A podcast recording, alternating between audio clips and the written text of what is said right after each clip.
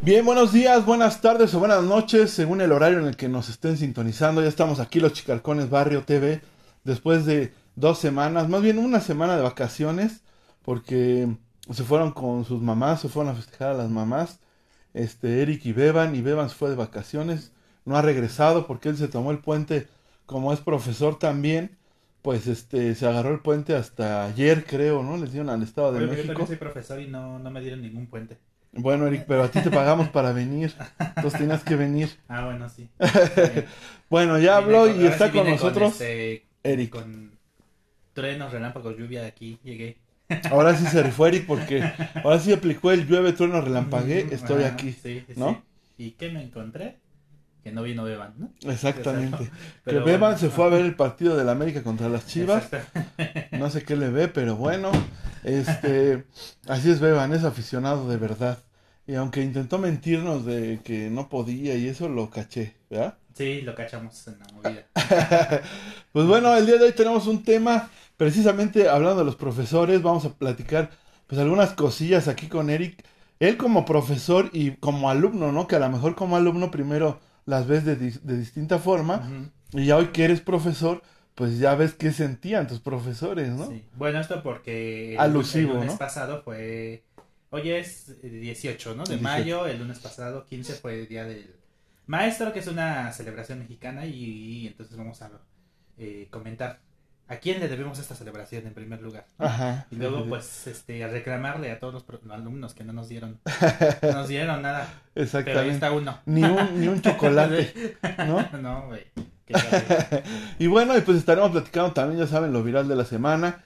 Eh, está Los Guardianes de la Galaxia, obviamente, no podíamos dejar de hablar de ello, aunque Eric, pues ya saben que Pues no es. dice que es viral, yo no aunque le pese a Eric, es viral. Va que va, este Richie O'Farrill, desafortunadamente, pues sigue ahí cometiendo fechorías. Vamos a platicar un poquito sobre el tema y algunas otras cosillas más. Quédense con nosotros, se va a poner chido y venga, mis. Bienvenidos. Chicarcones, chicarcones, Del barrio, somos campeones, somos los mejores del barrio. Sabemos de cine, juguetes y cumbias, bailamos hasta que nos lleve la tumba. En el cine está Eric, marcó en los juguetes. Beban con la música que siempre sorprende. Evo y Lau, ya comenzamos. Es mejor que tomes asiento y te vayas de lado. Y que te vayas de lado, yeah. Bien, pues qué bueno que están con nosotros. Aquellas personas que se conectaron al Facebook, Facebook Live. Y las personas que están escuchando el podcast desde la comunidad de su casa, de su auto, de su trabajo. No sé, a lo mejor en el baño también puede ser, También, ¿no? sí, mientras se bañan, ¿no? Hacen Mientras otra se cosa. bañan, no. Hacen sus necesidades. Sí. Pues está chido, ¿no? O se lo ponen a su bebé para que se duerma. Y el bebé va a absorber Todo ese conocimiento. inteligencia, todo ese conocimiento. sí. Exactamente. Pues bien, el día de hoy ahora sí vino Eric, nos alcanzó. Nos Nada más, alcanzó, yo sí iba a venir la semana pasada, ¿eh? Pero me dijeron, no, pues no. No, no te juntamos el dinero. Y dije, bueno, pues Ah, lo sí, siento. sí. Y aparte salió con su mamá, supongo, ¿no? Si hiciste algo del día de la... Pero fue ¿De la mamá o este, no? el 10 de mayo, que fue miércoles, ¿sí? Sí, sí. Ahí estuvimos a comer y todo. Por esa vez no terminaste borracho ni nada. No, para nada, no, no, no. Porque además nosotros tenemos que ir a trabajar. El sí, 11 de mayo. Sí. Así, así es. Pero bueno, está bien. Saludos a mi mamá. Un saludo, porque también su mamá es profesora. Entonces le tocó, imagínate, Eric, del miércoles 10 gastar para el Día de la Madre. ¿Y el lunes le diste algo o te viste codinche? No, pues le dije, era día de la mamá. Pero además no nos, corres- nos corres- les corresponde a, Pero es tu maestra a de los vida. estudiantes y a... Este, Yo también a mi mamá no le di nada. no, pues... Solo la felicité. Del Día del Maestro. Del Día de la Mamá, sí. Sí, pues es que miren este mundo globalizado, diría, como dice la canción, es gastar y gastar. De veras, gastar y ya gastas una fecha, gastas en la otra. Ajá. ¿no? Gastas en Funko. Recuerden que el mejor regalo es el, es el, es el amor. No es cierto. dice- dice El mejor regalo es una figura. dice- sí. Obvio, eso es guiño guiño para Laura. Sí, Sí. sí, sí. Ya sé que me amas mucho, demuéstrame tu amor con este. Con una figura. figura. Pues Bueno, bien, bien, bien, bien. Comenzamos con lo viral, Eric. Ajá. Tú dices que no le has seguido la pista a, Ricardo Farril No, la verdad no he seguido la pista de esa noticia. desde aquel día que platicamos. Sí, desde aquel día en que despotricó en las redes y fueron y lo anexaron. Ah, ya no bueno. he sabido nada. Ajá. Ah, pues resulta Ajá. Que ese día precisamente que despotricó, Ajá. familiares de él y amigos, no, no especificó quién, en los lives, yo los he estado viendo, este, lo, se lo llevaron a fuerza a un anexo. Ajá. Y gente del anexo, ¿no? Del cual él pues no quería ir, ¿no? Y entonces, en su enojo, ahora, este, fue a hacer un, este, pues ahí una escena, ahí afuera del anexo, ¿no? Fue, bueno, según lo que él argumenta y lo que él reclama es que en ese anexo los amarran y les pegan, amarrados, ¿no? Y que quiere ver a una este a una amiga de él que si no mal recuerdo se llama Camila. Y este anexo, perdón, ¿este anexo es de Alcohólicos Anónimos o es otro? no no. Bueno yo que vi la fachada solamente se ve como una casa. Ajá. no tiene algún letrero Sí, o algo que, que lo Sí, sí. sustente Sí, doble pero tampoco lo llevaron a Oceánica. sí sí sí Sí, ¿no? no no le llevaron a Oceánica o sea era pues, sí. era precisamente un anexo, ¿no? Que yo, bueno, este, no están ustedes para saberlo ni yo para contarlo, pero tengo algo de experiencia en esos andares. No en un anexo, pero conozco gente, mucha gente de anexo, ¿no? ¿Y cómo conoces a la gente de anexo? Porque te Porque anexaron, ya dinos la verdad. me enchanclaron. no, no, nunca estuve anexado. Sí, varias veces me amenazó mi mamá. Y Ujú. Me dijo, te, te voy a anexar. Ajá. Ajá, sí. Porque por las malas calificaciones. No, porque sí era muy, muy borrachín, la verdad. Era mala copa, entonces eran amenazas de, de mi jefa. Y este, y creo que funcionaron, no lo sé, pero bueno. Este, el chiste es que conozco gente de anexo Sí. y pues yo sé cómo trabajan y bueno, según yo los anexos que yo conozco o la gente que conozco no los no los maltratan así, no les pegan. Ujú. Sí los terapean, que es una manera de decirle, en el cual pues te regañan, ¿no? Con argumentos y aparte con groserías, con la literatura, pues no te van a tratar con, ¿no? Ya tu mamá muchas veces te dijo por la buena y, y no entendiste. Y tus maestros también. Y pues, tus maestros también. El sermón a cada rato y tú no haces caso. Entonces como que ya necesitas algo más subido de tono, Ah, sí, claro. ¿no? Entonces, ni modo que te traten con pincitas, ¿no? Pues no. Pero bueno, entonces lo que él alega es que ahí tienen pues prácticamente secuestrados a sus amigos y que a él lo secuestraron también y no lo dejaban hablar con el exterior, que él quería escribir cartas y que no lo dejaron y entonces este también ah, cuando reapareció por fin, se primero se hizo una moicana, todo totalmente afeitado de los lados y ya después se rapó completamente, ¿no? Mm. Pero, pues siendo honesto, yo sí veo a, a esta persona como que muy sacado de onda y siento que trae... Perdón, eh, me perdí un poquito. Este, esto que comentas, él mismo lo declaró a través de su cuenta, de sus Sí, sí, sí, en su Mm. live. O sea, él ha su estado haciendo muchos lives en Instagram. Y que según, si recordamos, el, antes de que se lo llevaran, de que desaparecía por un rato, él eh, había dicho que ese live que estaba haciendo era el último. Y que a ir de Instagram. Mm. Que pinche red social no sé qué y Sí, etcétera, sí, ¿no? sí. Bueno, pues ha seguido haciendo lives. Ajá. Este. Pero bueno, espero que esté bajo las influencias de algún psicotrópico o alguna droga, la verdad, porque Mm. eh, explicaría su comportamiento. Pues quién sabe. Antes de continuar, saludos a Sei Hernández y a Gaby Morita que están aquí este, al pie del Chido, qué bien, qué Y bien. también a. Antonio Urban que nos manda saludos. Bien, Dice Gaby. Morita que hubiéramos organizado una rifa de regalos por el Día del Maestro. Pues yo ¿Qué lo que digo es que más bien los alumnos, Te ¿no? O sea, mandado me habían mandado a mí un regalo. ¿No te dieron nada, No. definitivamente? Sí, unos sí me dieron un regalo. Ahí está, no te quejes, Eric. Estás quejándote de todos tus alumnos, estás generalizando. Tengo, tengo, a ver, tengo ¿Cuántos? A ver. 40. Entre todos mis grupos, Ajá. tengo 57 alumnos. ¿Y cuántos regalos? Dos. O sea, Yo me acuerdo en las épocas que mi mamá llegaba con flores, chocolates, no, figuritas. que- que- o sea, teníamos que ir nosotros a la escuela por ella para ayudarle. No, pe- pero bueno, Pero bueno, esas eran otras épocas. ya ni la felicitación. Ahorita, ahorita van a despotricar, bueno. Pero bueno, Pero entonces Ricardo Farrell, eh, pues por lo que podemos ver en, pues por lo que él mismo ah, eh, declara dicho. y, Ajá, y ajá. cómo se muestra, pues que tiene algún problema por ahí, que no estaba bien atendido, ¿no? Este, que se vio desde aquella ocasión en que armó un escándalo, ¿no?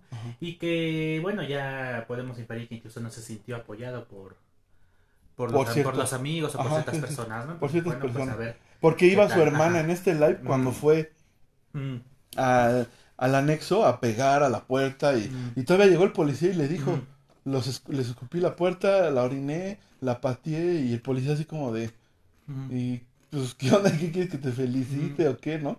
Este, según él, para que salgan y no salen y cobardes, y se peleó con uno del anexo, sí salió un- una persona, este, y eh, se dieron como empujones y algunos golpes, y este, pero iba con él una de, de sus hermanas, no sé cuántas tengo, o si sea su única hermana, este, y su chofer creo que es el que anda con él, es una persona que anda con él, un señor, este, incluso el que, este, pues le ayuda, ¿no? Para hacer los lives y, y lo trae de, haz esto, haz aquello, y, ¿no? Y el señor, la verdad, yo lo veo en los lives y se ve desconcertado, ¿no? Como, Eh, eh, Ricardo. no, no, no, el No, señor, que le ayuda. ajá, o sea, como, bueno, pues lo tiene que hacer, ¿no? Así Ah. yo lo veo, ¿no? No sé Bueno, si, pues ahí sí. lo está haciendo no- de yo no corazón. he visto, la verdad. yo este, sí, Los lives, pero bueno. Este. Pues qué lástima, ¿no? qué lástima porque... Pues qué lástima por muchas cuestiones. que... No, porque él era, Ajá. era un estando, pero este, pues chido, la verdad, a mí Sí, me caía pero bien. Bueno, eh, eh, este. Ay, no sé, no sé qué decir. La verdad, eh, o sea, por un lado, pues que existe ya la preocupación entre a quienes les importa, ¿verdad? Claro. Está la preocupación de Sí, su salud. sí. Pero por otro lado también eh, este, este problema que ya se evidenció de que como entre estanduperos sí se estaban cubriendo ¿no? las espaldas por los diversos eh, casos de acoso ajá, y en algunos ya hasta violaciones que se denuncian. Bueno, que se señalan. Que se no hay señalan. denuncias todavía en el MP, pero, Que pero se presuntamente. señalan. Este, entonces ese es otro problema también, ¿no? Que, que ya incluye a la comunidad de estanduperos y sobre lo cual yo tampoco he visto avances. No sé si tú has visto. Y ya independientemente, De ellos ya no independientemente de la salud de Ricardo. Farrell, ¿no? Que, bueno, pues esperemos que obtenga la, la atención que necesita. Pero este asunto que él mencionó, ¿no? Así, este, pues ya señalando a sus compañeros estanduperos sobre Sí, sí, sí. este, las diversas acusaciones que se les hacen, pues no ha avanzado y eso también creo que se debe en las instancias correspondientes, por supuesto, Ajá, se debe se le debe dar seguimiento, ¿no? Pues a ver. Pues yo ¿Qué creo tal? que lo están, ahora sí que como dice el dicho, ¿no? Lo están tomando de quien viene, pienso, así. Pues y, sí, y las declaraciones, pues sí, yo no he visto que Mau Nieto o Daniel Sosa digan nada. O sea, están muy pasivos. No han declarado nada, no han puesto nada en redes, o sea, todo relax. Yo creo que ellos mismos a lo mejor sabían que en un momento dado esto iba a ocurrir, ¿no?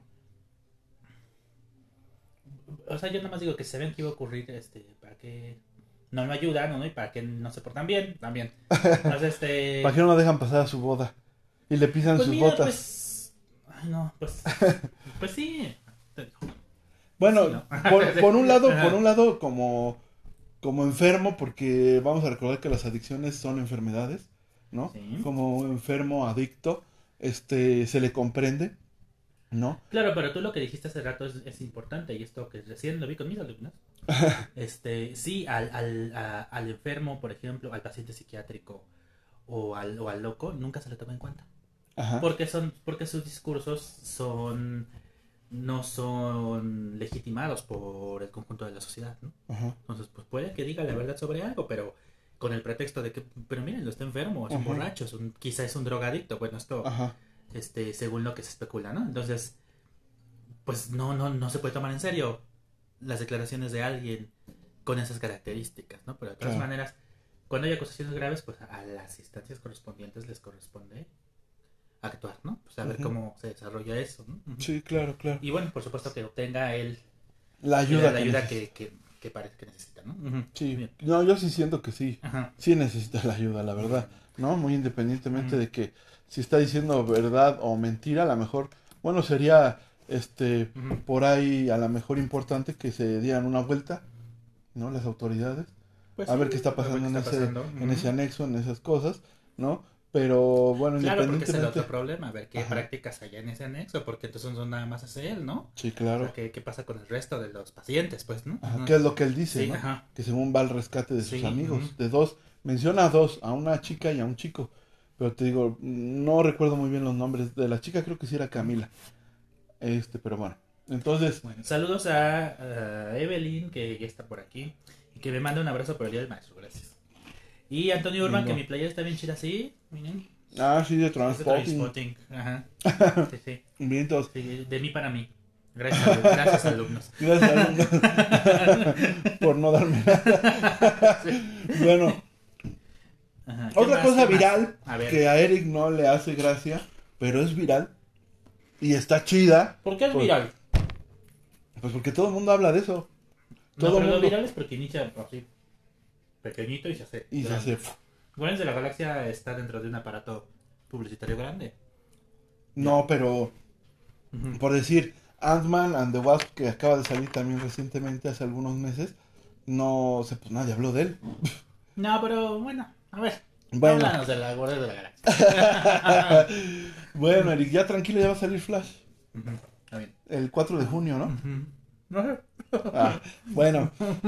Guardianes de la Galaxia cierra su cierra la saga de los estos guardianes, más bien de la alineación que conocíamos, que son Rocket, este Peter Quill, que es Star-Lord, este Drax, el destructor, eh, Gamora, em, Mantis, este Nebula, eh, Cosmo, Groot, por supuesto. Y se me va el otro nombre, pero no me acuerdo de él. Es un es uno que tiene una moicana, pero como nada más ha salido muy este sí, como que no tiene un papel muy importante, Mm. para pronto. se quedó en lugar de Yondu, que muere en la segunda película, Mm. ¿no? Bueno, te manejo la primera. Y eso. Yondu Ya es el, es el azul que manejaba una flechita con un silbido. No, ni me acuerdo. ¿Salió en la primera? ¿No? Sí, salió en la primera. No, ya no me acuerdo. La vi hace un. Bueno. Bueno, entonces. Este, eh, con este se cierra la saga de esta alineación, ¿no? Porque yo creo que vamos a ver Guardianes de la Galaxia para más rato, pero esta alineación que era la que comenzó desde el volumen 1, este, se cierra aquí. La verdad es una película que... mm, ¿Sí se cierra? Sí. O sí, no vayan a sí. salir como Vin Diesel que. No, sí se cierra. Furioso 10 era la última y resulta que faltan. No, sí se cierra la alineación, ya está cerrada. Ok. Ya no es igual, Mm. se descompone. Bueno, para los que no, no la han visto, pues este lamento spoilearlos. Pero bueno, ya en el TikTok ya todo el mundo Pues ya. vamos una semana y ya en cuanto a esos estrenos ya. una Entonces, semana es la, la desgracia. exactamente. Entonces, este, no, ya le dimos dos, ¿no? ¿O no? ¿Sí? Sí, porque el día de la mamá ya hubiéramos podido hablar de él. Ya se había estrenado. Ya, ya lo había visto yo. Mira. Bueno, entonces se cierra esto y también James Gunn, que es el director, deja la, ya ahora sí que deja a Guardianes de la Y Galaxia se va a DC. y se va a DC a hacer super, va a ser. Superman Legacy. ¿no? Entonces, este, No solo eso, él es encargado de generar el nuevo universo de DC. ajá, que siento que ahora sí puede tener algo, ¿eh? DC, porque no nos ha mostrado nada, Eric. Pues no sé. Yo digo que no importa. Ya se acabaron los superhéroes, ya, ¿Sí? ¿Ya no te ya gusta? murieron, ya, ya. El, el crepúsculo de los ídolos, diría Nietzsche. Bueno. Pero bueno, Y luego ese comentario mamador, ¿qué más? Este... es una buena película. ¿Por qué? Porque esta película no es como que todas las de Marvel que recientemente han salido han salido como ramificaciones de Avengers, ¿no? Siempre hay un cameo de alguien, este sale un villano que va. Bueno, no, pero a ver, ¿de qué se trata esta tercera parte? Bueno, esta ¿Contra ter- qué pelean los Guardianes de la Galaxia en esta, ocasión? ¿contra qué pelean? Contra el alto evolucionador, así se ¿Y llama. qué es eso? ¿Qué quiere? El alto evolucionador es un hombre que por medio de tecnología crea este una nuevas especies y se le da la idea de formar especie, una especie humanoide de animales, ¿no?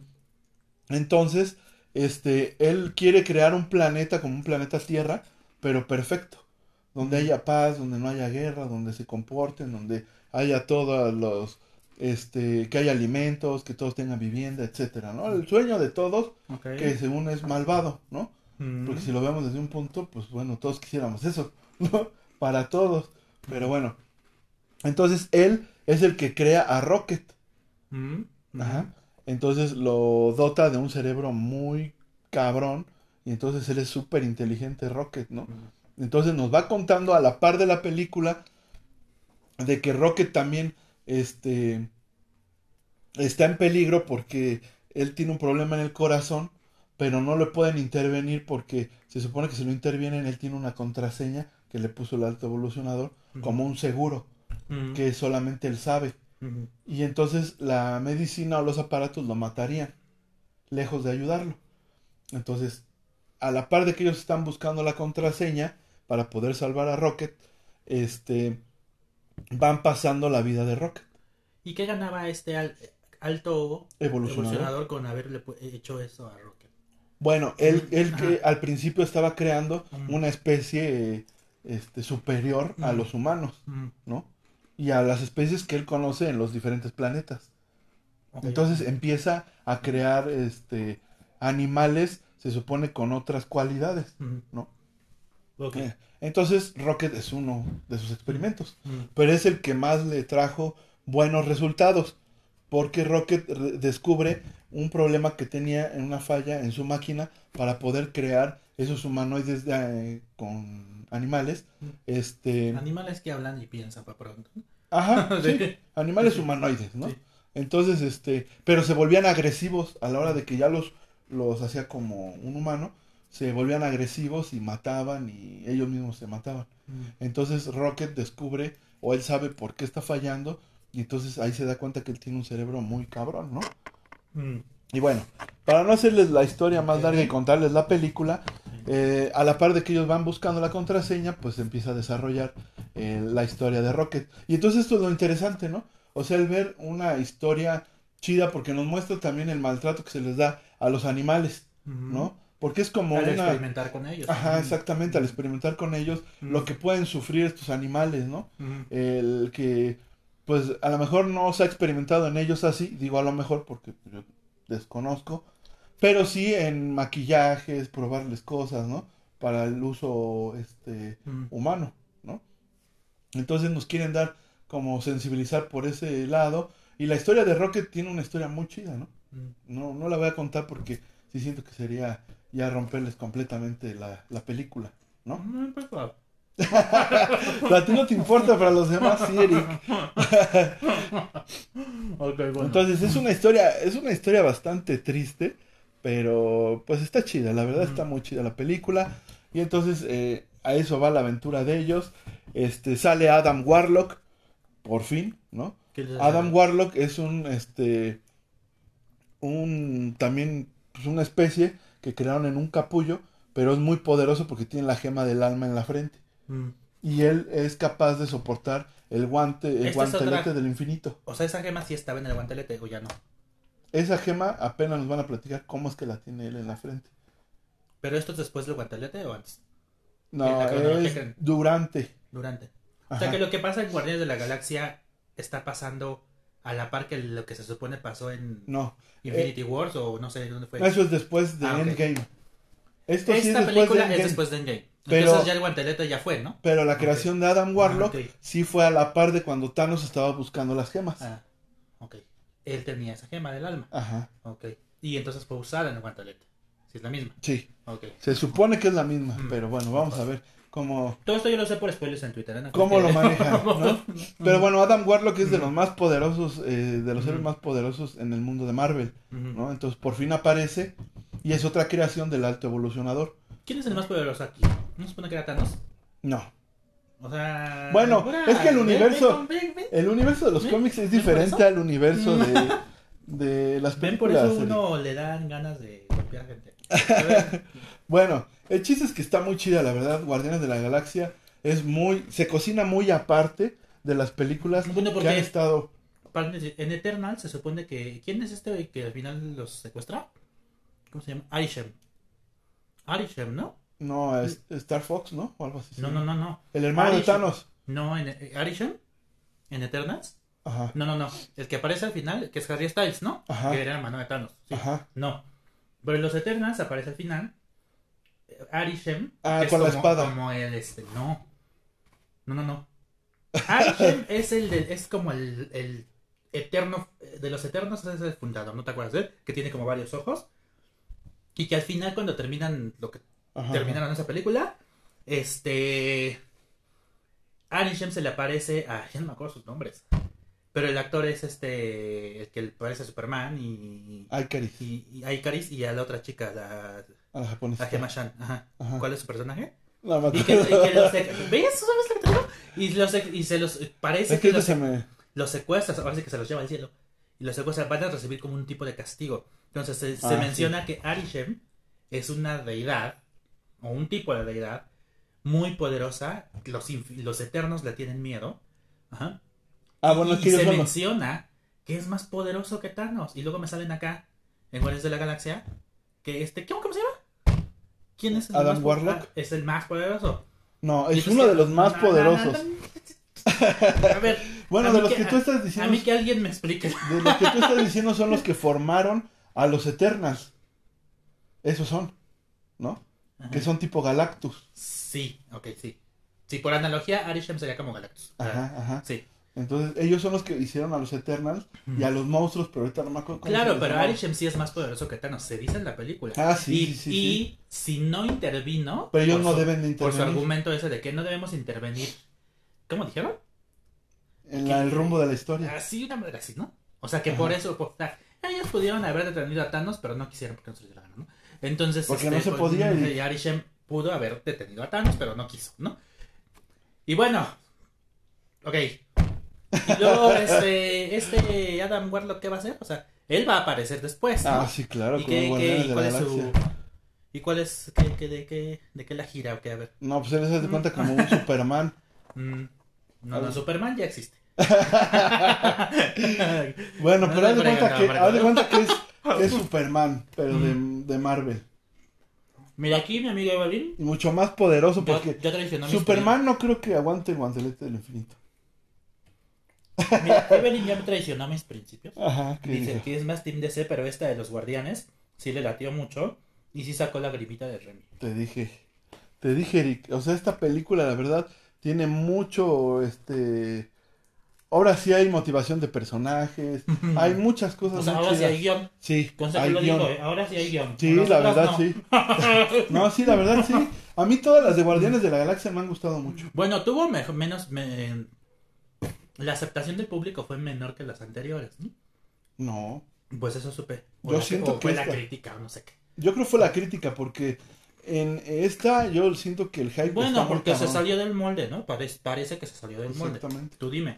No, sí, sí salió del molde. sale. Porque en todo es Avengers, todo es. Tiene que ver hacia el rumbo de las demás películas. Y esta no. No. Esta es totalmente aparte. O sea, sí la podemos ver por sí sola y se mantiene por sí sola. Exactamente, por sí sola se mantiene. ok. Sin que sepas nada. Bueno, a lo pues mejor ahí te ayudaría a saber eh, ver la 1 y la 2, ¿verdad? Pero está muy chida la Te película. sorprenderá saber que yo tengo en Blu-ray la primera. ¿Sí? Por eso la vi. Porque en el otro, en el otro hora, Blockbuster, antes de que se apareciera, Ajá. continuamente sacaban este eh, promociones. Entonces yo quería, no me acuerdo ni cuál compré con esa, pero para poder comprar la que yo quería, tenía que comprar otra para que para aprovechar la promoción. Entonces tampoco, en ese momento no había así como que mucha de dónde elegir. Y dije, "Uh, pues me llevo esta de Guardianes. Pero es normalita. Y No no, trae es. Blu-ray y trae es Blu-ray y DVD. Ah, sí. Sí, sí, o sea, esta es una edición bonita, ¿eh? Ahí la tengo. Sí. Ajá. Vientos. Y Pues no, si, no, no, si no la quieres, regálala. Sufrir. Bueno, pero. Bueno, pero tú amaste Guardianes de la Galaxia. Amé Guardianes de la Galaxia, de hecho la voy a volver a ir a ver. Mm, Este, la quiero volver a ver porque sí está muy, muy chida, la neta. Bueno, Me encantó. ok, Esa es la real. muy bien. Qué lástima, qué lástima que no te beban para que te des réplica así de... No beban, ya la vio Beban ¿No le también. gustó? No me ha dicho nada. Porque está viendo el partido de la América contra quién. Contra las chivas. No manches. Pero bueno. Peor el asunto. ¿Qué es peor? ¿Ver un partido de fútbol O ir a ver Guardianes de la Galaxia? Guardianes de la Galaxia? No sé. El partido ¿Sabes qué es de peor? fútbol. Que no me han regalado nada en el del El maestro. Pero eso lo vamos a platicar ahorita. ¿Ya? ¿no? ¿Ya se acabaron las noticias? Ya, ya se acabaron las noticias y se acabó el Facebook, ¿va? ¿Ya se acabó el Facebook? Ya. Bueno, este, chicos de, De Facebook. de Facebook, pues eh, vayan de Spotify porque vamos a platicar de cu- cuál es el origen de la festividad del 15 de, De- mayo y vamos a quejarnos de los alumnos. Y vamos a platicar también cosas chidas de algunos maestros que tuvimos, ¿no? Que decir cosas de los alumnos, ¿no? No, porque yo todavía no tengo alumnos. Ojalá algún día los tenga y pues bueno, ya podré platicar de ello, Vale. ¿no? Va que va, pues nos vamos de Facebook. Muchas gracias a las pocas personas que se conectaron, pero siempre están aquí, están este, dando su like, comentando. La neta, muchísimas gracias. Y pues síganos en redes sociales, eh, Instagram, eh, Facebook, TikTok y por supuesto Spotify, ¿no? Vayan al podcast y termínenlo para que escuchen las los reclamos de Eric y todo lo chido que también, porque sé que le ha pasado cosas chidas, pero Eric le gusta poner el dedo en la herida. Pues es que... Yo estoy-. Así soy y la queso. Y la queso. Va que va, pues nos vamos, nos vamos de yo. Facebook y seguimos en Spotify. Seguimos en Spotify. Ah, voy a, mostrar mi, voy a mostrar mi pin. Se fue muy rápido el tiempo en Facebook. A ver, a ver. eso ya son media, hora. Media hora sin decir el Ahí está mi este. pin. A ver. Acércalo más. Un poquito más al centro. Ahí está, ahí está, ahí se ve, ahí se ve. ahí se ve. Este Ahí se ve muy bien. Está súper chido, Está eh. Su acabado, está muy bonito, la neta, está bien chido. Me lo voy a poner en una chamarra Ven. que tengo ahí que es toda de Masters, una de mezclilla, así es que este le viene, pero como anillo al dedo. Chido, banda, gracias por haberse conectado. Compartan, por favor. Bueno, perdón Spotify, pero es que Marco estaba presumiendo un este un pin de Masters of the Universe que le regalé. Y bueno. Pues bueno, platicando más o menos de historia, Eric, yo sé que tú la traes. La historia de cómo nace eh, la festividad del Pues 15 de fíjense. mayo. Que el día del maestro y de la maestra, Y del cele- y del maestro para quien así lo prefiera, celebrado el 15 de mayo en México, es una fecha designada pues para honrarnos a todos nosotros y nosotras las docentes Y educadoras y educadores y se la debemos al presidente Venustiano Carranza. Mm. Venustiano Carranza en 1917 decretó que el 15 de mayo se celebrara a los maestros de nuestro país y, esa y la elección de esa fecha es gracias a que la fiesta de San Juan Bautista de la Salle coincidía con el aniversario de la toma de Querétaro. E- ese suceso marcó la caída del Segundo Imperio Mexicano, comandada por Maximiliano de Habsburgo, y se consolidó la República en México. Entonces, esa fue la fecha elegida. Eh, en México, para el ciclo escolar 2018-2019, el sistema educativo nacional contaba con 2.100.277 maestros, de los cuales 58.3% pertenecía a la educación básica, Ujú. 20% educación media superior y 19.7% educación superior. Un 2% participa en el programa de capacitación para el trabajo, que no si siga vigente porque esto es hasta el 2019. Ujú. Y eh, bueno, eh, esto entonces le debemos a Venustiano Carranza la, la celebración de este de estas personas que estamos en México y aquí y en, y en China. Y en ¿no? todo México. y aquí en China. sí. Y el día del maestro, pues no sé, no sé qué decir. Tú celebrabas a tus profesores, o sea, Yo sí, quiero que sepas que. De hecho, tengo una anécdota. ajá. Este, la voy a contar ahorita. Yo ya me la voy a contar, ¿no? Sí, sí. Este. eh, como sabrán, y los que no saben, mi mamá también era profesora. Sí. Ahorita ya es jubilada. Este, entonces ella, pues siendo maestra, sus actividades o su trabajo lo desarrollaba a la par de que yo iba a la escuela. ¿no? Entonces, pues mi mamá nunca asistía a, al aseo de la escuela, a pintar la escuela, a los festivales, a todas esas cosas porque pues ella también lo estaba haciendo, ¿no? Sí. Cabe recalcar que yo no iba en la misma escuela que mi mamá. Nunca quisimos ir con ella. Ujú, Y digo quisimos porque tampoco mi hermano. Entonces, perdón, pero estaba comiendo chicharrones también. Sí, también, sí, perdón. Este, entonces, eh, en cuarto, cuarto grado de primaria, este, tenía yo pues 10 años, ¿no? Más o menos. Ujú, 10 años y este, eh, la maestra solicita que vayan los padres de familia a pintar. Lo cual pues mi mamá no hizo, obviamente. Y este, y al otro día, como pasó lista y todo de los de las personas que habían ido, la maestra se enojó y Mm. me sacó a la calle. Ahora. O sea, me corrió de la escuela Ajá, por no haber ido a pintar mi mamá. ajá. Lo cual, pues bueno, yo Lo cual no se afortunadamente, hacer. lo cual no se debe de hacer, Sí. porque si en ese hubiera sido estas fechas, yo creo la dejan sin trabajo. Sí. Entonces, pero antes recordemos que bueno, ha ido evolucionando la, Sí, la las práctica, leyes. la práctica y la práctica, docente. ¿no? Pero bueno, ahorita vamos más hacia el tema. Entonces me sacó a la calle, por suerte yo me sabía atravesar la calle, en la avenida, porque en realidad es una avenida y muy grande. Para los, la gente que conoce la avenida Revolución o 3030, saben Ujú. que pues es peligrosa, incluso, ¿no? Y en Atravesarla. entonces más. Más, sí. ajá, Sí, porque no había puentes, estaba, no había eh, semáforo. Sí, estaba fea. Estaba fea, La pasada entonces-. Bueno, como pude me pasé y la escuela de mi mamá quedaba hacia el otro lado de la avenida y por las calles de ahí. No sé, me hacía cinco minutos, si acaso. Llegué, toqué, le dije que me había sacado la maestra y los motivos. Y bueno, pues mi mamá fue y ya sabrán cómo se puso la cosa, ¿no? Color de hormiga. ¿A qué voy con esto? Que a pesar de eso que me hizo la maestra, llegó el día del maestro y yo le dije a mi mamá que yo la perdonaba Ajá. y que quería darle un regalo del día del maestro. Y mi mamá, o sea, pues dijo, no manches, ¿cómo crees, Marco, no? Pero mira, Tizo, es-". le dije, sí, pero no, yo, yo quiero, ¿no? Estoy resentido, no tengo, cuando yo tenía un corazón noble, completamente. ¿no? Entonces, le llevé, le llevé regalo aún así. Entonces, imagínate, si a ella le llevé regalo, pues a mis demás maestras, obviamente que les llevé regalo. ¿Y cuáles son los maestros o maestras que tú recuerdas que marcaron de algún modo? ¿Los hay? Sí. O sea, que te... Que dices- ¿Malamente o, o bien? Bueno, sí, ¿verdad? Porque también por Porque malamente ella sí, Sí, eran una- sí me marcó, porque Sí. aparte de todo, no sé si yo le caía mal o qué, pero en los seis años de primaria yo fui primero o segundo lugar del salón en promedio y me dieron diploma. Y en este no fui, sí saqué buena calificación, pero no me puso dentro de los primeros ni me dio diploma.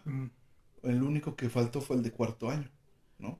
O sea, era una maestra que de verdad, pues sí, sí era regañona y ella fue la que me hizo pensar en decir, chale, pues sí, cierto, o sea, ¿por qué le voy a dar regalo, no? Si se pasó de chorizo, Sí. siendo que yo tenía mi corazoncito bondadoso, como, el, como es el corazón de un niño, ¿no? Fíjate que es que eh, sí estoy escuchando, estoy escuchando, por supuesto, pero lo- al mismo tiempo estaba tratando yo de encontrar una publicación. O estás viendo Eh, cuánto va en la América ¿Cuánto va el los- American? La verdad es que sí. No, lo que pasa es que este ahorita y me gustaría que volviéramos a estas anécdotas que estás contando, porque son importantes, ¿no? Porque creo que quienes estamos en la escuela, hemos estado en la escuela, pues nos hemos encontrado con profesores que a lo mejor unos más, unos menos, pero nos gustan y otros pues nos marcan para mal, ¿no? También Sí, sí, puede sí. pasar. Pero antes yo estaba queriendo buscar eh, una eh, este, publicación que vi justamente el, el lunes pasado. La guardé y ya no recuerdo dónde, en- ahí en las redes. Este, a lo mejor es en Twitter. Este, sobre el estado actual de, de la docencia en México. Es decir, eh, cuánto. Leí hace rato unas estadísticas, pero ese informe es hasta el 2019. Ujú. Y el lunes pasado vi una. eh, este. Elementos guardados. Una publicación en donde se informaba de las recepciones. Este. O más bien como.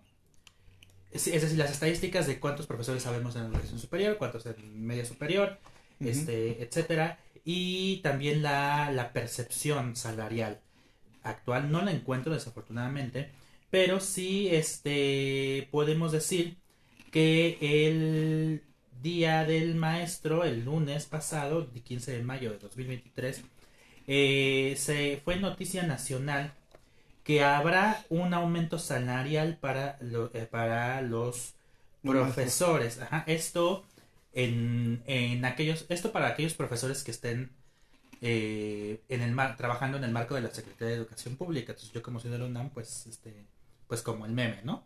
Ah, bueno, yo ya Yo saben, me voy a Ah, mi sí, sí, sí. Pero Andrés Manuel López Obrador anunció en la mañanera de ese día que habrá un aumento del 8.2% en los salarios de los profesores del país, por lo que ahora ningún docente ganará en menos de 16 mil pesos mensuales, lo que implicará una inversión de 42 mil millones de pesos. Ahora yo no sé esto cómo podemos contrastarlo porque no tengo el dato con los aumentos que es- a veces se dan porque bueno argu- se argumenta en Twitter y bueno esto de los argumentos en Twitter es muy este es muy endeble porque en realidad pues que ese es un este un aumento que es este normal por la inflación pero yo en realidad no sé yo creo que no no este ¿Y tú por qué bueno no lo hicieron antes? pues imagínate. Eh, en el informador dice que en México, de acuerdo con el Instituto Nacional de Estadística y Geografía, hasta 2022 había poco más de 2.17 millones de docentes en 255.535 escuelas del país. Y que el Sindicato Nacional de Trabajadores de la Educación, el CENTE, ujú, que antes coordinaba por muchos años el Bester Gordillo, y la célula disidente de la Coordinadora Nacional de Trabajadores de la Educación, la CENTE con C, Ujú. son dos de las organizaciones gremiales más poderosas del país y, en- y- y entre donde se tejen siempre los amasigos de corrupción y demás acerca de venta de plazas Ujú, y ujú. bueno además que, que ya sabemos ¿no? no encuentro las otras eh, la otra publicación lo lamento mucho pero bueno eh, eh, lo que yo quisiera notar es eso no Eh, el la, el estado ah, actual de la docencia en México, ¿no? Que la docencia es este. Espérame tantito, porque a lo mejor por aquí lo encuentro. Es uno de los trabajos, honestamente, más pesados de la. No por. Digo. Es por eso digo, es uno de los trabajos más pesados, porque hay, los hay muchos, ¿no? Pero de los más pesados y muy infravalorados y mal pagados, ¿no? En, en México y creo que también en muchas partes del mundo, ¿no? Son es mal pagado. Excepto Finlandia. Y, pues sí, imagínate. Pero no estamos como Finlandia, ¿no? O sea, el asunto no, no estamos como, como Finlandia. A ver aquí. eh,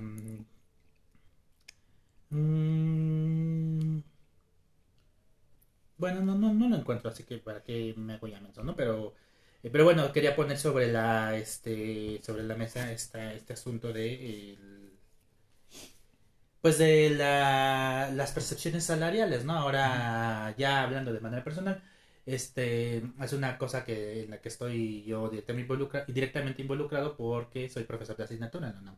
Ser profesor de asignatura en la UNAM no es lo mismo que tener una, una plaza de tiempo completo, ¿no?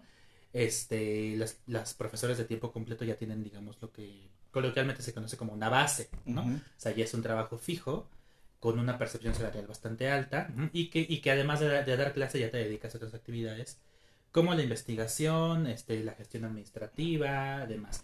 Los profesores de asignatura estamos contratados por horas y tenemos que firmar, al menos en educación superior, contratos semestrales.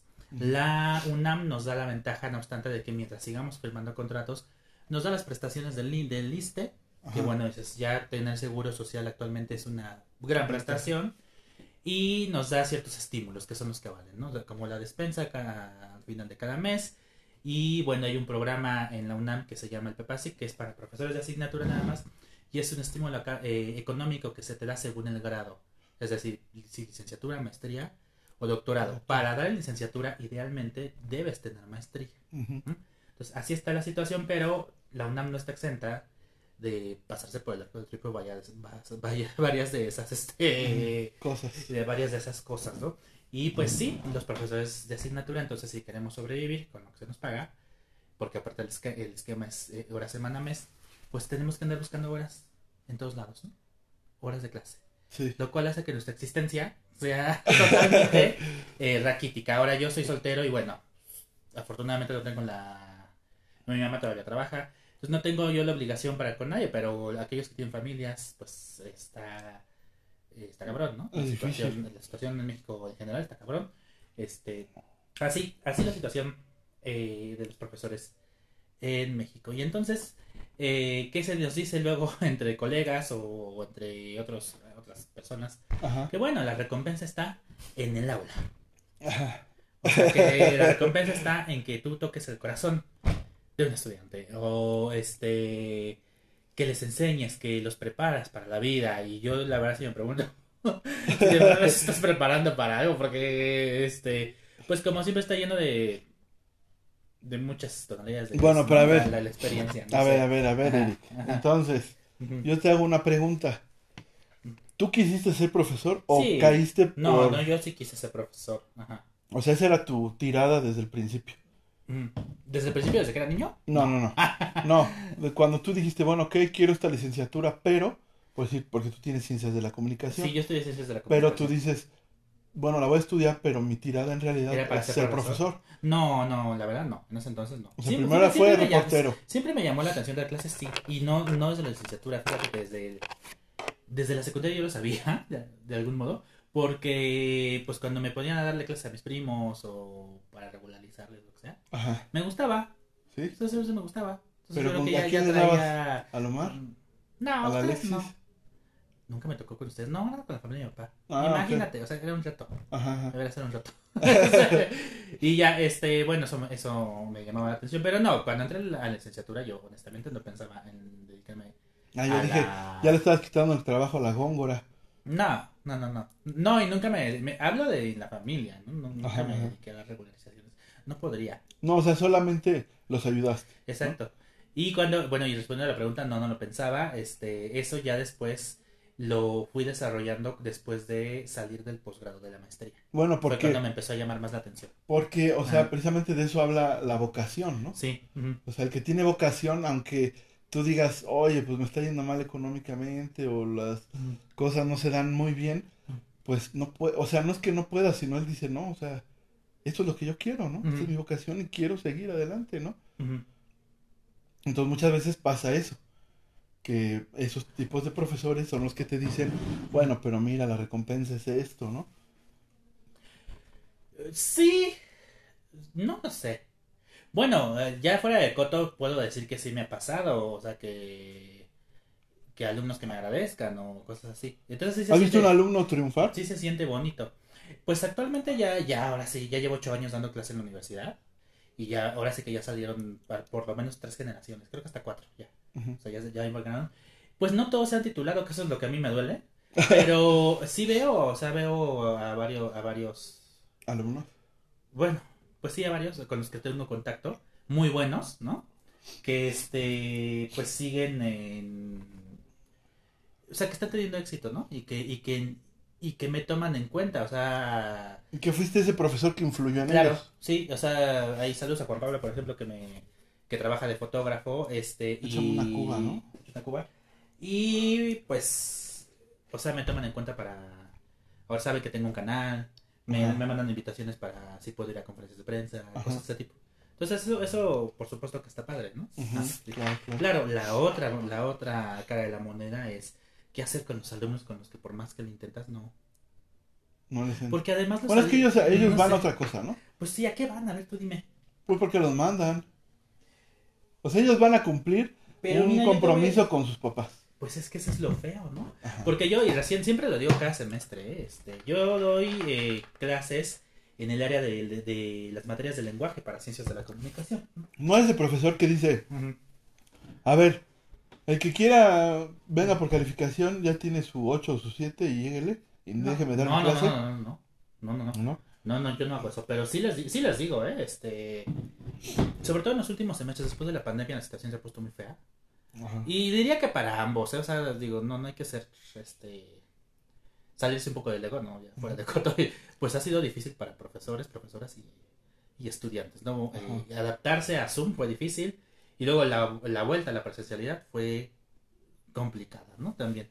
Este, ahorita ya los alumnos están agarrando otra vez, alumnos y alumnas están agarrando el paso, pero ha sido bien, bien difícil y, y algo que se comenta por todos lados, ¿no? Entre la gente, de- entre la opinión pública y, y el gremio de profesores, pues que las generaciones vienen mal educadas y con eso nos vemos mal educadas desde casa, Ajá. ¿no? Este, y dos, con afectaciones cognitivas muy graves. Producto de haber estado en Zoom, producto de sus entornos, no todos tienen el, el mismo acceso a las mismas cosas. Eso ya, ya lo hemos comentado tú y yo en algunos otros, eh, Podcast. otros podcasts, ¿no? Y, y pues también la convicción de lo que quieren estudiar es un problema. Y entonces ahí yo cuando les digo, son, hace como dos semanas les pregunté, ¿son felices?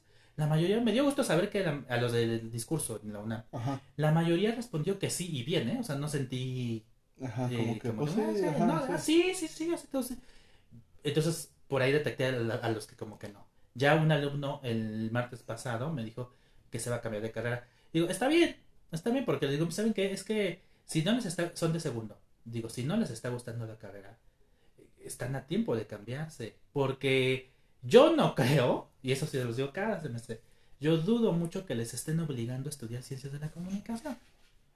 Sí, O sea, te lo creo de, medicina, derecho, o sea, que les estén obligando. Sí, hay gente que está ahí obligada por sus padres, sí lo creo. Conocí amigos de CCH que querían estudiar otra cosa y se fueron a medicina porque se los exigían sus padres, ¿no? Claro, ¿qué tienes que hacer si no quieres hacer eso? Salte de la casa de tus papás. Entonces vamos a ver cuál es la determinación de cada quien. No, que flojera trabajar, mejor que me, me detengan mis padres y pues hago y estudio lo que ellos quieran que estudie. Bueno, está bien, pero sé consciente de esa decisión. Y los hay quienes dicen, no, mejor. Yo no, yo no voy a hacer lo que quieran mis papás, me, me salgo a trabajar, me salgo a ver, hago lo que quiera. Y también he conocido gente de eso, ¿no? Entonces, pues yo digo, pues se trata de tomar decisiones, ¿no? Claro. Al respecto de lo que quieres estudiar. Y bueno, Ajá. eso, que- eso que tú decías, eh, yo también pienso que la, la labor del profesor, del maestro, en, en- no solo en México, sino en el mundo, es muy importante porque pues, son nuestros primeros, quieras o no, son personas que vemos como ejemplo, ¿no? Pues fuera O sea de la que- familia, ¿no? Ajá, decir, sí, sí, o sea, sí. eh, O sea, tu primera sociedad pues son tus padres, ¿no? sí, sí, tus idealmente, padres, tus ¿no? hermanos Ajá. y todo. Pero después, muchas personas, incluso ahora no vino Beban, pero él mismo lo ha comentado, que él tiene un profesor, tuvo un profesor que él lo ayudó a como a decir, bueno, no, sí le tengo que echar ganas y yo voy a ser maestro y voy a salir adelante, ¿no? Ajá.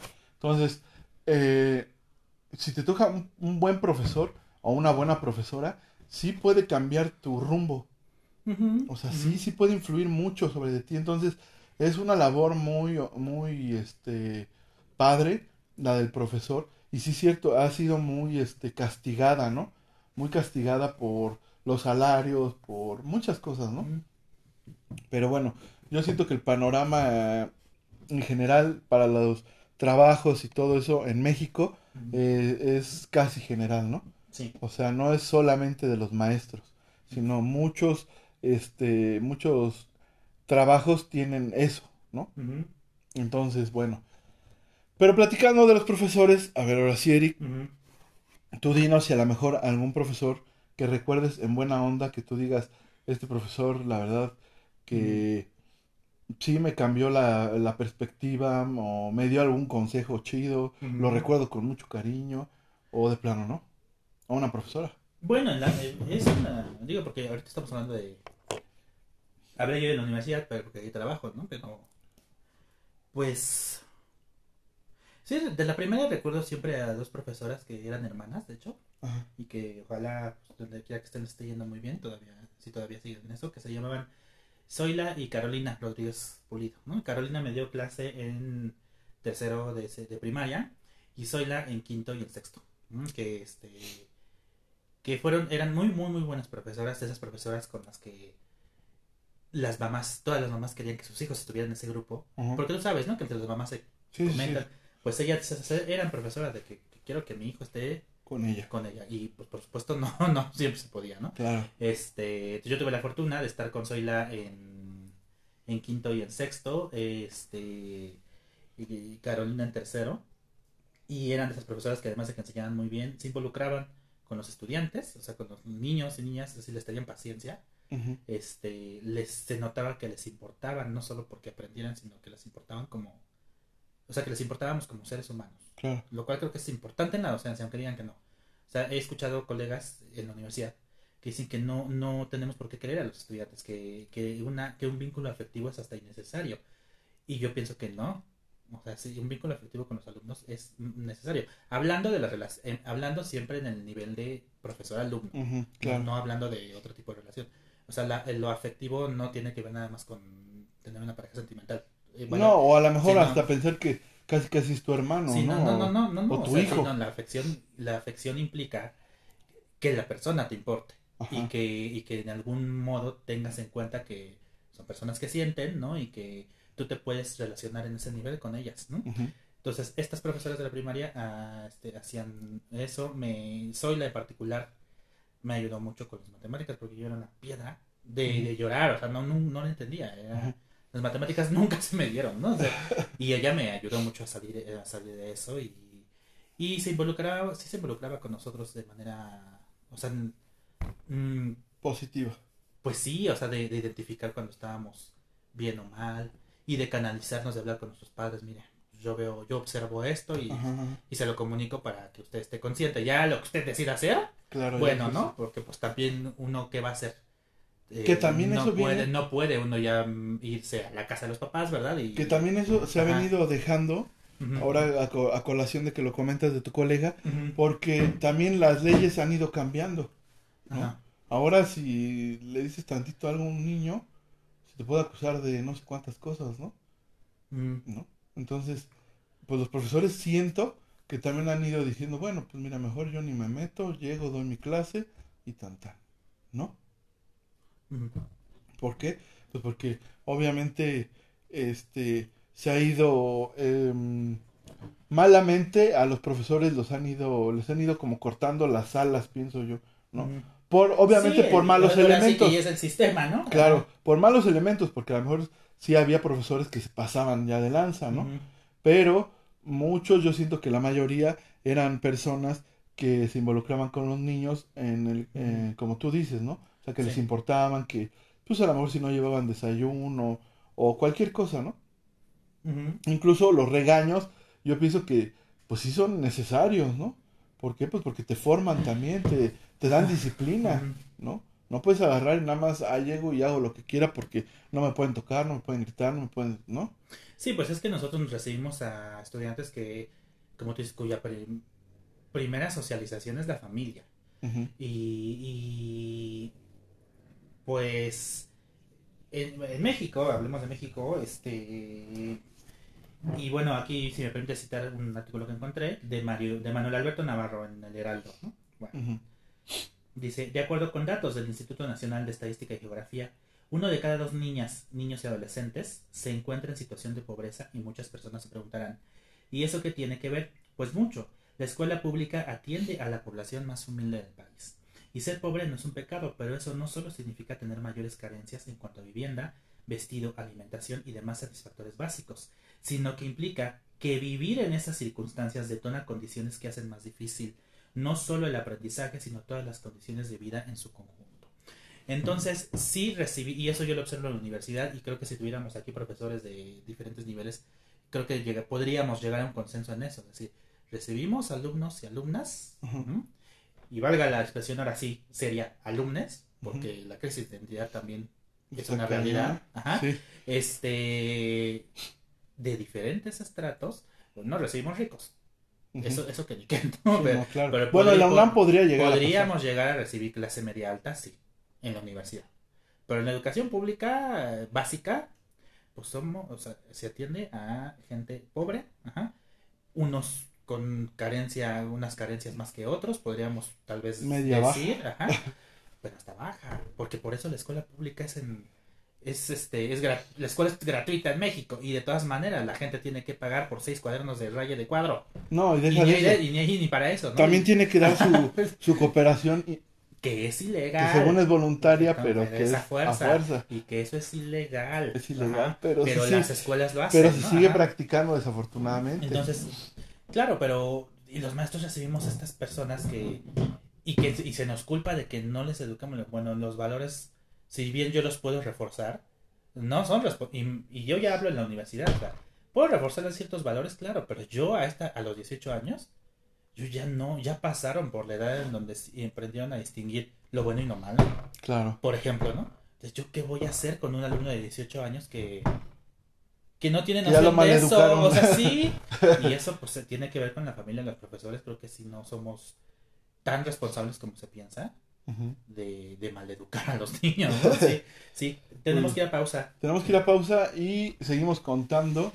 Y bueno, más bien seguimos en el desfogue de Eric. Sí, Nos seguimos aquí contando las anécdotas y algunos datos y cosas que yo creo que hablar de esto es algo interesante y es un tema muy amplio, ¿no? La educación en México sí, sí. está cañón, ¿no? Para que a lo mejor ahorita, ahorita pues simplemente vamos a darle un como una pasadita, por así Ajá. decirlo, ¿no?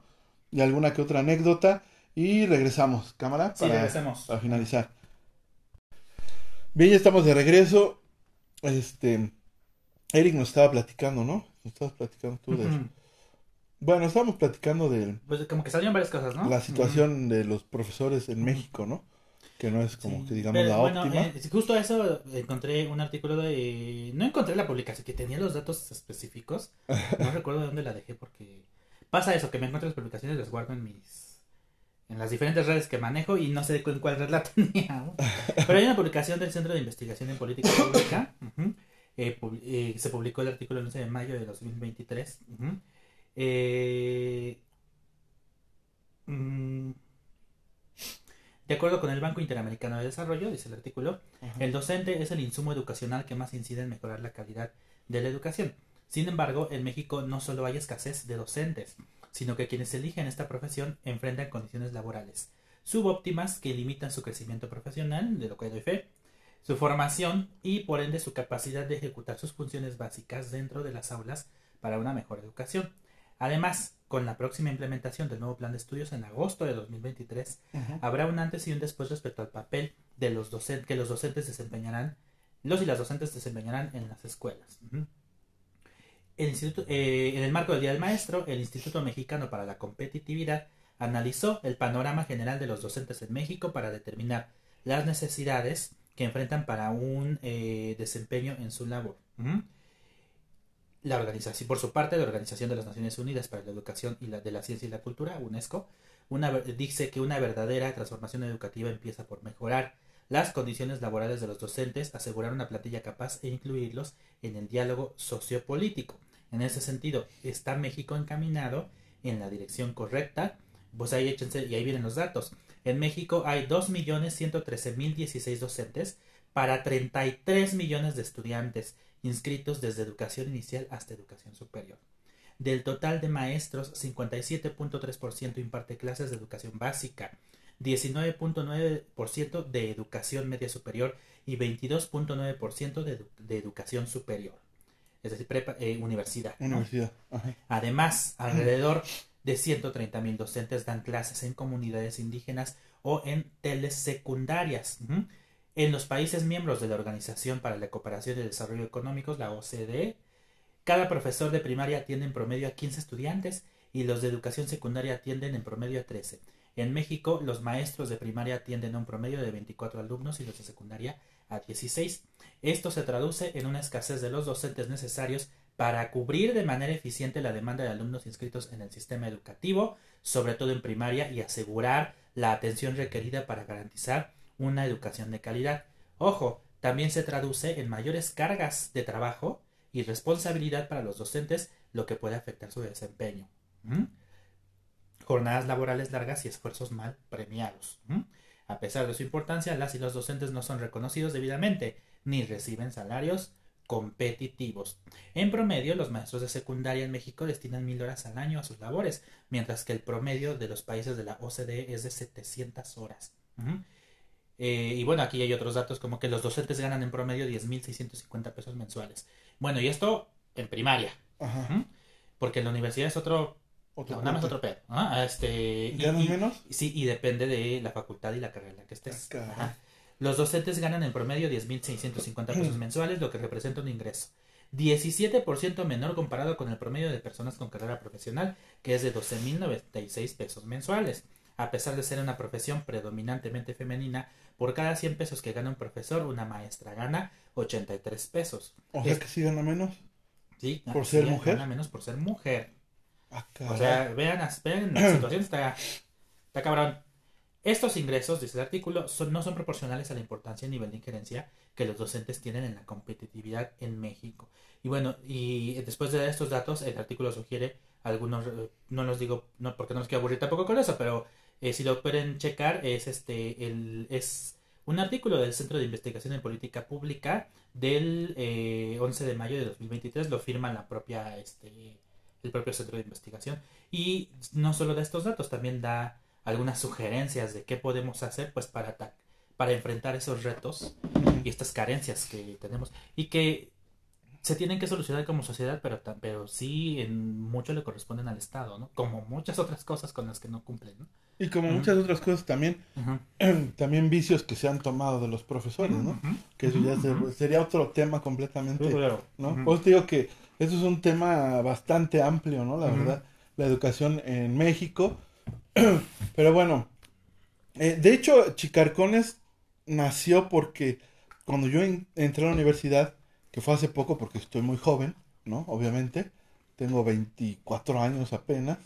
Y él es más mayor que yo, imagínense cuántos tengo yo. Sí, como 20 ahorita, Eric. este, no, hice mi universidad ya grande porque desafortunadamente fui de esos alumnos que Eric ahorita está diciendo, ¿no? De esos alumnos que dices, ¿para qué vienes, güey, no? La verdad. y de hecho tengo otra anécdota, bueno, te la voy a platicar. bueno, voy a platicar dos. La primera es, bueno, Chicarcones nació porque yo entré a la universidad aquí en la UNE de Catepec, les voy a echar comercial, aunque no se lo merecen. a, los que vayan a entrar les voy a decir una cosa, si van a entrar a la UNE, primero te la pintan muy bonito y las colegiaturas son accesibles, eso es correcto, pero al final, cuando ya hay que sacar el título y todo eso, todo se paga, hasta una copia. Entonces, si repruebas, obviamente se paga el extraordinario. Eh, si no pasas, yo me titulé por promedio entonces, la verdad, yo desde que entré, fue algo que les dije, incluso una chava, no sé por qué no estaba preguntando eso, si era el primer día, pues dijo, oye, ¿tú cómo te quieres titular y así, no? Y entonces yo dije, no, pues yo por promedio. Ay, ¿a poco? Sí, sí. Y lo logré, ¿no? Gracias a Dios, porque la asesoría para la tesis te cobran cada asesoría, ¿no? y cuentan los profesores que la verdad no está muy bien pagado. ¿no? O sea, ellos cobran, la universidad cobra, pero los profesores no, cobran mucho, ¿no? No, y además en las universidades privadas te pagan por hora, pero nada más la hora. O sea, las horas que des no hay este prestaciones, no hay ningún tipo de Sí, claro, claro. En las privadas, como la UNE, como la UNE.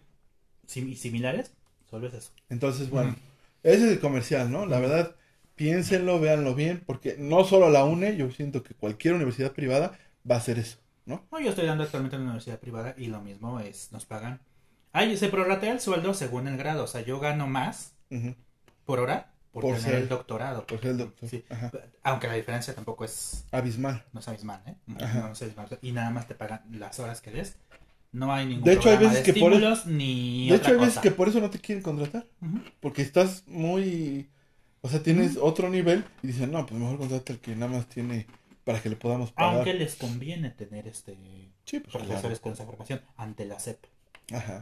Pero bueno, esa es otra historia. Entonces, entré a la universidad y tuve una maestra en comunicación, precisamente, que se llamaba Raquel. Ahorita no recuerdo su apellido, se me fue su apellido. Pero se llama Raquel, la profesora. Este. Y ella en, en la primer, en primer, el primer semestre nos metió a una cabina de radio. Y nos metió a una a un este estudio de televisión que tiene ahí la UNE. Es muy sencillo, pero este pues hicimos un programa, ¿no? Un este ¿cómo se les llama? Mm, como hoy, este, venga la alegría, ¿cómo se les llama esos programas? De revista. De revista, ¿no? Un programa como de revista, pero teníamos que hacer según para que fuera para niños de primaria, ¿no? Entonces, pues bueno, entonces yo salí de conductor, entonces, o sea, a mí me encantó, ¿no? Me, me, me gustó mucho. Y yo dije, pues voy a hacer mi propio espacio, ¿no? Y de ahí comenzó Chicarcones, ¿no? O sea, empezó la idea y todo, ¿no? Comenzó como canal de YouTube y terminamos ahorita en podcast, tenemos nuestras páginas y etcétera, ¿no? Pero de ahí nació, o sea, fue la, la motivante, ¿no? Otro profesor muy bueno que yo adoro, que se, que se llama Javier, también no me acuerdo de su apellido, pero él sabe quién es porque él mismo se hace llamar Lancelot. Era de filosofía ese profesor. Y es un profesor que para mí era, es lo máximo ese profesor. La neta, el. Javi, ¿no? Entonces, este, me llegó a dar consejos incluso cuando alguna vez llegué a tener algún problema. Eh, me acerqué a él y él con toda su sabiduría, porque es sabio, este, me solito hizo que yo buscara mi, mi solución, pero sí me, me aportó mucho, ¿no? Entonces, me encantó su clase y chido, ¿no? De hecho, Raquel, la que les platico de lo de la comunicación, me la encontré el día de, mi- de que fue mi titulación y le habló muy bien de mí a mi mamá y a mi esposa y a mi hija. Y eso me hizo sentir Ujú. chido, ¿no? Porque después de ser el alumno, este, ¿cómo le dices tú? El Pues, alum- el alumno- parásito. El alumno planta, les digo. Ajá, el alumno planta, porque sí lo era y era Ujú. castroso y era, ahí viene la otra, este, Bueno, Anécdota. bien de casos, o porque el alumno planta simplemente se sienta en la banca y no hace no, nada. pues yo me iba, yo no hace soy ni planta, Ajá. Yo o sea, tú, era. no, tú eras este. Como en la película de Whoopi Goldberg del curso pájaro. aviador, Aviador, sí, exactamente. Sí, cuando- esa alumno película. aviador, Estamos hablando de eh, la- esta película que se llama Cambio de hábito. ajá, Y en la segunda parte de Whoopi Goldberg va, la, la, la contratan otra vez para que se disfrace de monja y corrija a un grupo de prepa, ¿no? Ajá. Porque está bien mal. Y los, este, eh, eh, los alumnos le dicen, "No, nuestro curso es un curso pájaro, Ujú. porque, esa, porque pasa volando. O sea, no, no. eh, Sí, sí. Y entonces ahí les llama a ella alumnos aviadores, ¿no? Sí, Ajá. Bueno, pues yo soy un alumno, era un alumno aviador. Y ahí viene la otra anécdota que me da tristeza y me da vergüenza. Y yo creo que Eric ya la ha escuchado. Porque en el CCH Azcapotzalco, cuando yo iba en el CCH Azcapotzalco, mi papá, que en paz descanse, este, tenía dos muy buenos amigos de él, de la juventud, que eran profesores ahí. Lalo y Poncho. Y me dieron clase, a mí me dio clase Lalo. Y entonces yo nunca entré a su clase. Y me puso seis. Ya ni, ya ni porque... Y me puso seis. Yo no sabía eso, no, no, eso no sabía. Sí, sí, sí, Ajá, o sea, por la amistad Claro. que tuvo con mi papá, ¿no? Pero hoy me da tanta vergüenza y me, me odio por eso, así. Bueno, no Por, tampoco. por haber eh, dejado a mi papá así, la verdad, Ajá. ¿no? Entonces, bueno, pero aquí está y se puede corregir. ¿no? Porque yo lo corregí, porque Pues precisamente... es que también es un asunto de madurez. ¿no? Precisamente, no, precisamente a Ricardo Farril se lo digo, yo llegué a, no llegué a un anexo, pero sí llegué a un grupo de doble A, ya lo puedo decir porque no estoy en vivo, Mm, este, y a mí me ayudaron ahí. Y hoy soy lo que soy porque yo llegué a un grupo de alcohólicos anónimos de cuarto y quinto paso y me ayudaron demasiado y pude comenzar mis estudios nuevamente y pude empezar a ser un hombre de bien Ajá. y tengo aproximadamente 16 años, voy a cumplir 17 sin beber alcohol, Mm, ¿no? Entonces, muy ahí está. Y este, y bueno, Mm, mm. entonces eso fui Y, eh, y ese día que eh, la profesora le habló bien a mi mamá y que estaba mi hija y mi esposa y yo me sentí tan chingón que, le- que ella les dijo, Marco es un alumno excelente, es inteligente, participa, es- o sea, habló súper bien de mí, ¿no? Entonces, pues me sentí muy bien, la verdad. ¿no? Sí, pues muy Hubiera bueno. deseado que hubiera estado mi papá, pero Ajá. bueno, Bueno, pues no le tocó. Bueno, porque yo creo que conocí a mi tío y nunca perdió la fe en sus hijos. Ajá. También. Si él ¿No? nunca la perdió en Sí, mí sí, sí. y dijo, tú puedes hacerlo y bueno, lo logré, compañeros. sí, sí. Entonces, este, bueno, está chido. Es, Pues precisamente, eso es lo la chido. Eso es lo chido. ¿no? Pues, Pero eso es lo chido de, de la docencia, ¿no? Yo supongo que a lo mejor para algún profesor que escuche hoy que a lo mejor yo que fui un desastre y que hoy él a lo mejor me motivó y que si el día de mañana Chicarcones se vuelve un fenómeno viral, este, ¿Quién sabe por qué nos estarían cancelando, eh? Ya ves que ahorita... pero bueno, imagínate, y que escuche la profesora Raquel, oye, yo hice que Marco iniciara eso, ¿no? O sea, es- ahí es donde está la, la recompensa que te hablaban a ti. Que Bueno, no es muy chida porque esa no compra Funkos ni... No, pues es que sí, claro, o sea, ya fuera de coto sí es bonito que te lo diga, pero Claro. claro, pues uno no vive del amor, ¿no? No. O sea, desafor- Si desafortunadamente. por cada alumno que te, que te dijera eso te dieran, no sé, una lanita, pues, Pues, dices, qué chido, ¿no? Bueno, pero puede ser que, pues, que te ayude a seguir, ¿no? Hasta hace todavía un par de años, antes de la pandemia, sí me encontraba con alumnos que me decían que se quedaron de la carrera por mi clase. Entonces se siente padre, ¿no? Qué chido. Y eso ya no ha sucedido desde la pandemia. Entonces. ¿Será estamos- porque te vieron en calzones en Zoom? No, no, no, me cuidé yo muy bien. No, no, no. Tú nomás te ponías corbata y saco y camisa. Sí. Y andabas en calzones y Sin pantuflas. pantalón, no, imagínate. No, ya hasta el último semestre ya apagaba yo mi cámara, ¿eh? Porque no la aprendían. Ya lo que hemos comentado, ¿no? Pues digo, pues nadie la aprende yo porque la tengo, porque la voy a tener prendida yo también la apagaba. Y voy a estar Y así. acostado y daré Y clases. ahí, pues ahí, ahí, y la queso, ¿no? Así. Y la que aprenda y la que no, pues este, ya. Que se vaya Sorry. la ¿no? goma. No, pues está feo. Yo siempre he dicho que el día que. O sea, si me pasa que ya me da flojera ir, el día que no me importe, ya, ya no, ya no debe, o que, o que no me importe un alumno, Ya mejor ya no debería yo ser profesor. Ajá.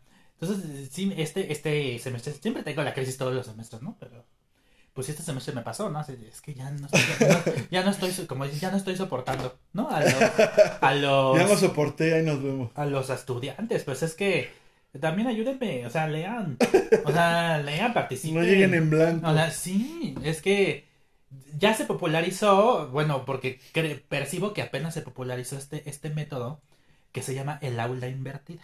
¿Tú sí la conocías? No. La aula invertida consiste en que tú les das a los alumnos lo- los contenidos que piensas trabajar en clase.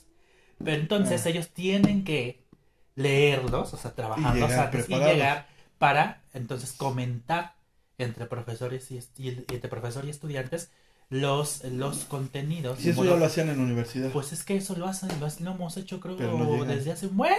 Pues desde que yo estudié la licenciatura, nos daban las lecturas para que, yo por el- favor, lleguen leídos. Yo era el alumno O que, sea- que quería participar y participar. Pero Ajá. ¿sabes por qué también muchas veces lo hacía? Ajá. Porque el profesor preguntaba y nadie. Pues entonces no. me daba pena. Y yo decía, no, pues yo participo, ¿no? Y esto, al final, ¿sabes qué? Te vuelves el alumno en quien todos dicen, este sí leyó y este va a sacar la clase. No, o este, o, o y No. aparte de todos, ay, este es el cerebrito. O a veces, y por fin comprendí eso de, oiga, no, no, no hay que entregar la tarea. Y tú, no, no manches, hay que entregarla. Yo me desvelé dos, tres Oye, de la pero aparte mañana. tú estás pagando. Yo en la universidad... Bueno, yo. Pero no todos pagan ellos. Pues es que eh, justo cuando las cosas no te cuestan. O sea, en la Universidad de la Comunicación yo no, tan no los voy a balconar porque estoy trabajando ahí.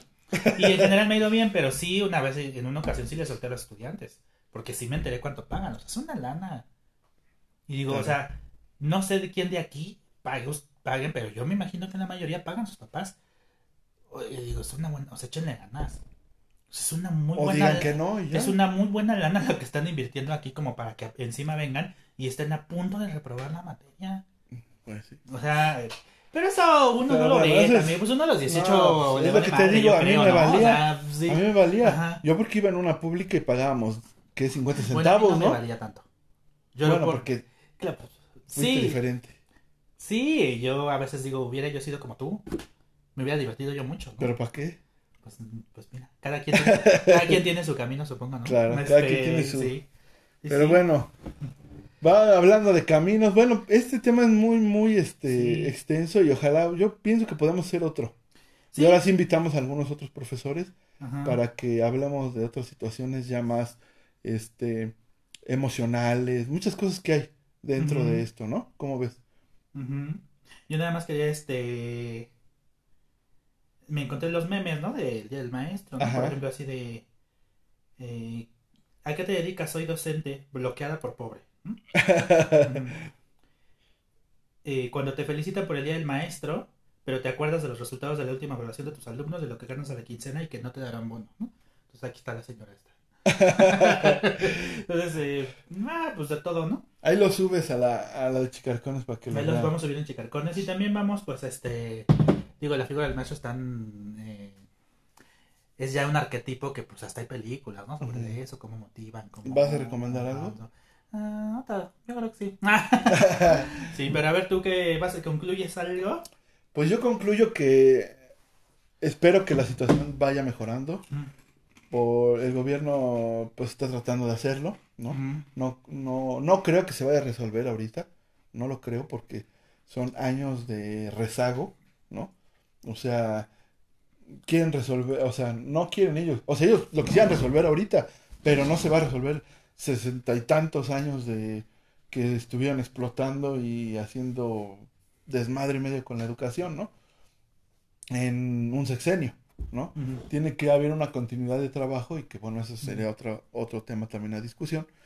Pero bueno, al menos hoy se está tratando de hacer, de mejorar las condiciones del profesor.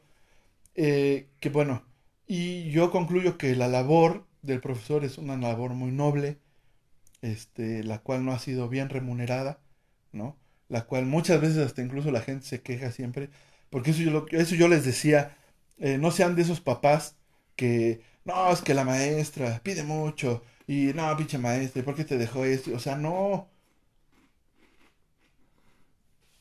O sea, tú como papá lo tienes que, en primero enseñar, Pero eso es algo que emergió mucho en la pandemia, ¿no? tienes que, tienes que hacerlo que tenga una autoridad. Es que tú te tienes que involucrar en la educación Al rato el niño- de tus hijos. Al ¿Sí, rato no? el niño, Ah. ahorita comienza por la maestra, pero al rato ni tú eres autoridad para él. Porque pues si ya se pasó por el arco a la maestra, sigues tú, ¿no? Ay, no, yo me Entonces, con cada cosa, pero me acuerdo de un caso en Twitter de una cineasta que se llama Natalia Beristain. Y lo digo con, con su- con- con sus palabras. Que se quejó, se quejó porque en, en la... Se que claro, porque como siempre decimos, cada quien habla desde donde está parado. Claro. ¿no? Entonces ella, este, Nepo Baby además, hija de la actriz, este, Julieta Burrola y otro actor, este, es que a mi hija le dejan mucha tarea, ¿cómo es posible que los profesores estén, este, delegando las tareas sustantivas de la educación a nosotros los padres?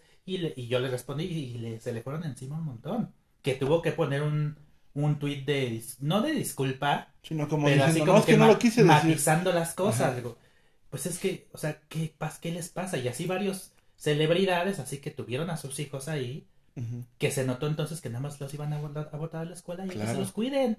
Sí. No, yo, yo no, yo no estoy para cuidar. No deben de, exactamente, o sea, no- no, deben de tomar Ajá. la labor de un profesor como de cuidador, Exacto. sino como O sea, de entonces, lo que es. que están exhibiendo que nunca se involucraron en la educación de sus hijos. No, O sea, y muchos, muchos dijeron, oye, es que cómo es posible, los niños están bien mal.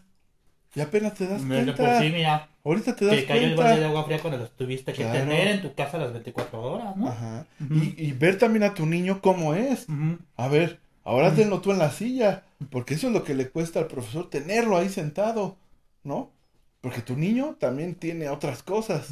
¿no? Entonces, bueno, entonces se concluye, o yo lo concluyo, de decir, vamos a ser un poquito más conscientes, vamos a tomar la labor del profesor con más seriedad, con más amor, con más cariño, ¿no? Y darle apoyo, obviamente, a profesores que, pues sí, como ya lo dijimos, se pasan de rosca, y pues esos hay que, hay que pon- meterle su, su buena, este, demandita o lo que sea, ¿no? Pero Sí, también, por sí, uno pues sí. son cuantos buenos, ¿no? Profesores, la verdad.